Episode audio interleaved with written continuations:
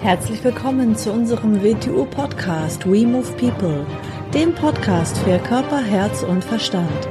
Wir sind Alfred Johannes Neudorfer und Rosa Ferrante Banera und in unserem Podcast beschäftigen wir uns mit den Themen persönliche Weiterentwicklung, Gesundheit, Kampfkunst, Philosophie und Menschsein. Herzlich willkommen zur neuen Folge unseres WTU Podcast. Hallo Alfred. Hallo Rosa. Heute sprechen wir über ein besonders interessantes Thema. Eigentlich sind alle Themen interessant, aber ein, ja, ein Thema, das mir besonders am Herzen liegt, das ist äh, die Katzen. Mhm, heute sprechen wir über die Katzen. Was äh, ist denn an Katzen so besonders? Oder was können wir auch von Katzen lernen? Was ist faszinierend an Katzen? Sie sind sehr beweglich, anmutig, geschmeidig. Ja, welche, welche Charaktereigenschaften oder oder welche Fähigkeiten bringt man dann mit einer Katze in Verbindung?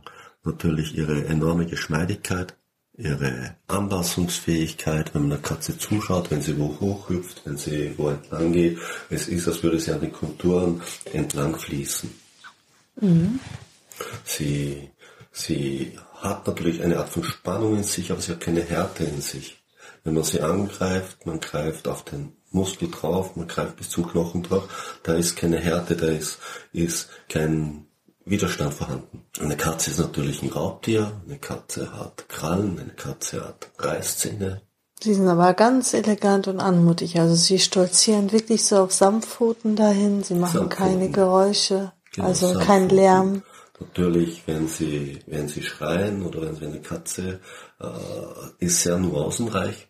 Mhm. Wenn man sich das mal anhört, von wenn sie ihre etwas ausdrücken, man hat eigentlich fast das Gefühl, als wären sie mit einem sprechen, bis zu dem, wenn sie richtig aggressiv werden, wo sie sich anhören, ich weiß nicht, erinnert irgendwie an ein ganz schlimm schreiendes kleines Kind. Mhm. Also Hunde mag ich auch gerne, also ich mag alle Tiere. Aber ähm, was mir am Hund nicht gefällt, ist, dass er sich so unterwirft. Ich mag diese Unterwürfigkeit nicht. Und das ist bei der Katze ja nicht gegeben. Eine Katze unterwirft sich nicht. Was man so sagen kann, ein Hund ist natürlich leicht dressierbar, er ist leicht konditionierbar. Es ist das, das Tier, der Ableger von Wolf, der sich vom Menschen äh, sehr leicht domestizieren hat lassen, dass der Mensch ja auch sehr ausgenutzt hat. Mhm. Das ist, weshalb er in gewissen Kulturen schmutzig gilt, weil er das mit sich machen hat lassen.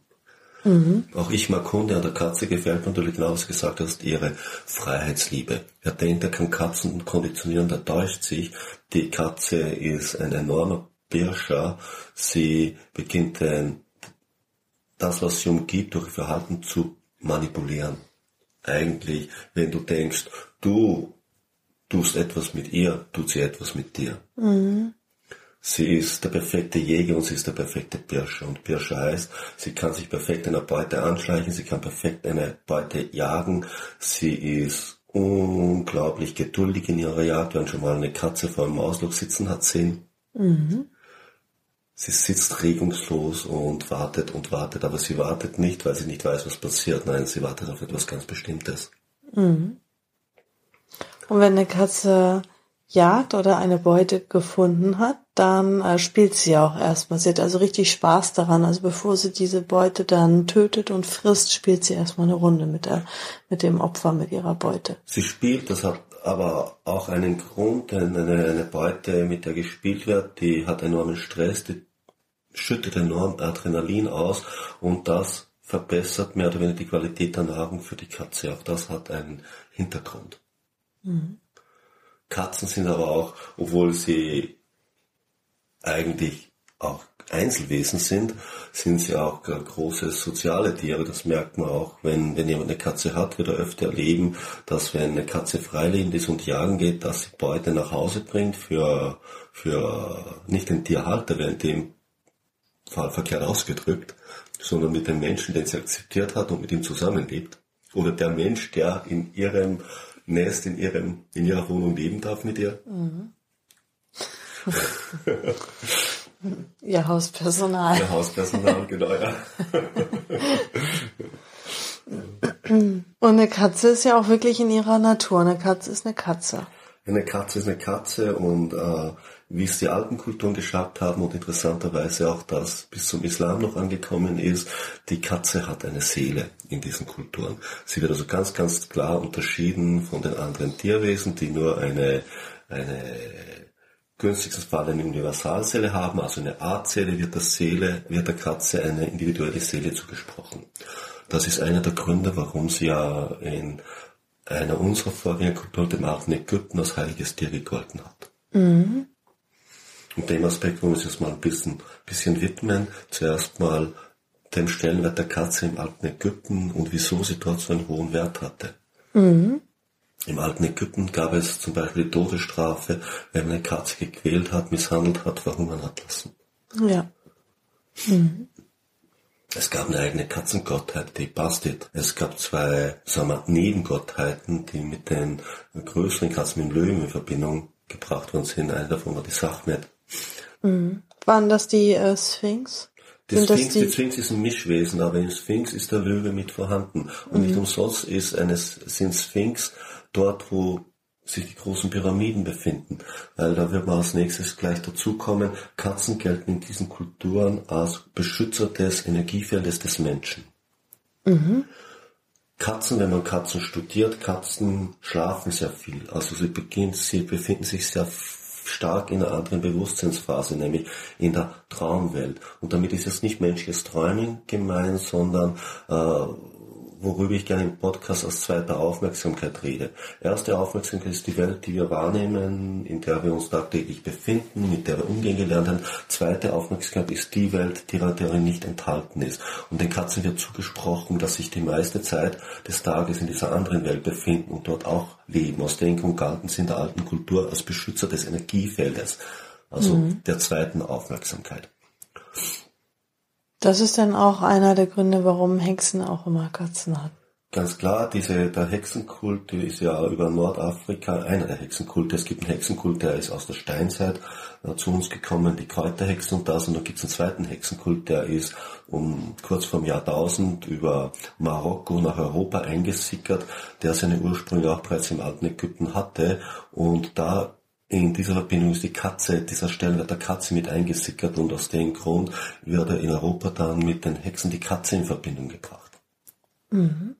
Das andere ist wieder als mit dem Christentum, als der, mit, mit Jesus äh, ist das Christentum losgegangen. Das Christentum hat eine Sache gemacht, wenn man sich die Geschichte, so anschaut. Sie haben gedacht, mit Jesus ist ja die Energie der Liebe in die Welt gekommen, die höchste Form der Energie und damit sind alle anderen Stufen davor irrelevant und hinfällig und aus dem Grund hat man die Kulte davor zu bekämpfen und zu verbieten begonnen. Und natürlich in den Kulten davor war auch in vielen die Katze vorhanden und die Katze war mit alten Kulten verbunden. Das, das wollte ich gerade fragen. Manchmal wird ja auch Manchmal wird ja auch bei uns das so ein bisschen verteufelt, ne? Also Hexen sowieso, Katzen ja. auch oder zum mhm. Teil auch mit Unglück in Zusammenhang gebracht, mit ja. Aberglaube und Unglück. Ist auch ganz klar mit Aberglaube und Unglück, da müssen wir jetzt dorthin kommen, was man normal unter Gnade versteht. Wenn man von Gnade redet, also von außergewöhnlichen Eingriffen in dein Leben, dann denken die meisten Leute an Lotto Sechser. Mhm. Nein, aber das ist das Gegenteil von der Gnade. Unter Gnade wird etwas verstanden, was dir etwas ins Leben bringt, was dir hilft, dein Potenzial zu entwickeln, an die Oberfläche zu bringen. Das ist meistens eine Schwierigkeit, außer aus der Sicht des normalen Menschen Unglück mhm. und Pech. Mhm. So. Und in solchen Umständen hat man in dieser Zeit die Katzen in Verbindung gebracht. Mhm. Wenn Katzen auftreten, tritt etwas in dein Leben, was dir Unglück bringt. Also eine Chance, etwas, was dir Wachstum bringt.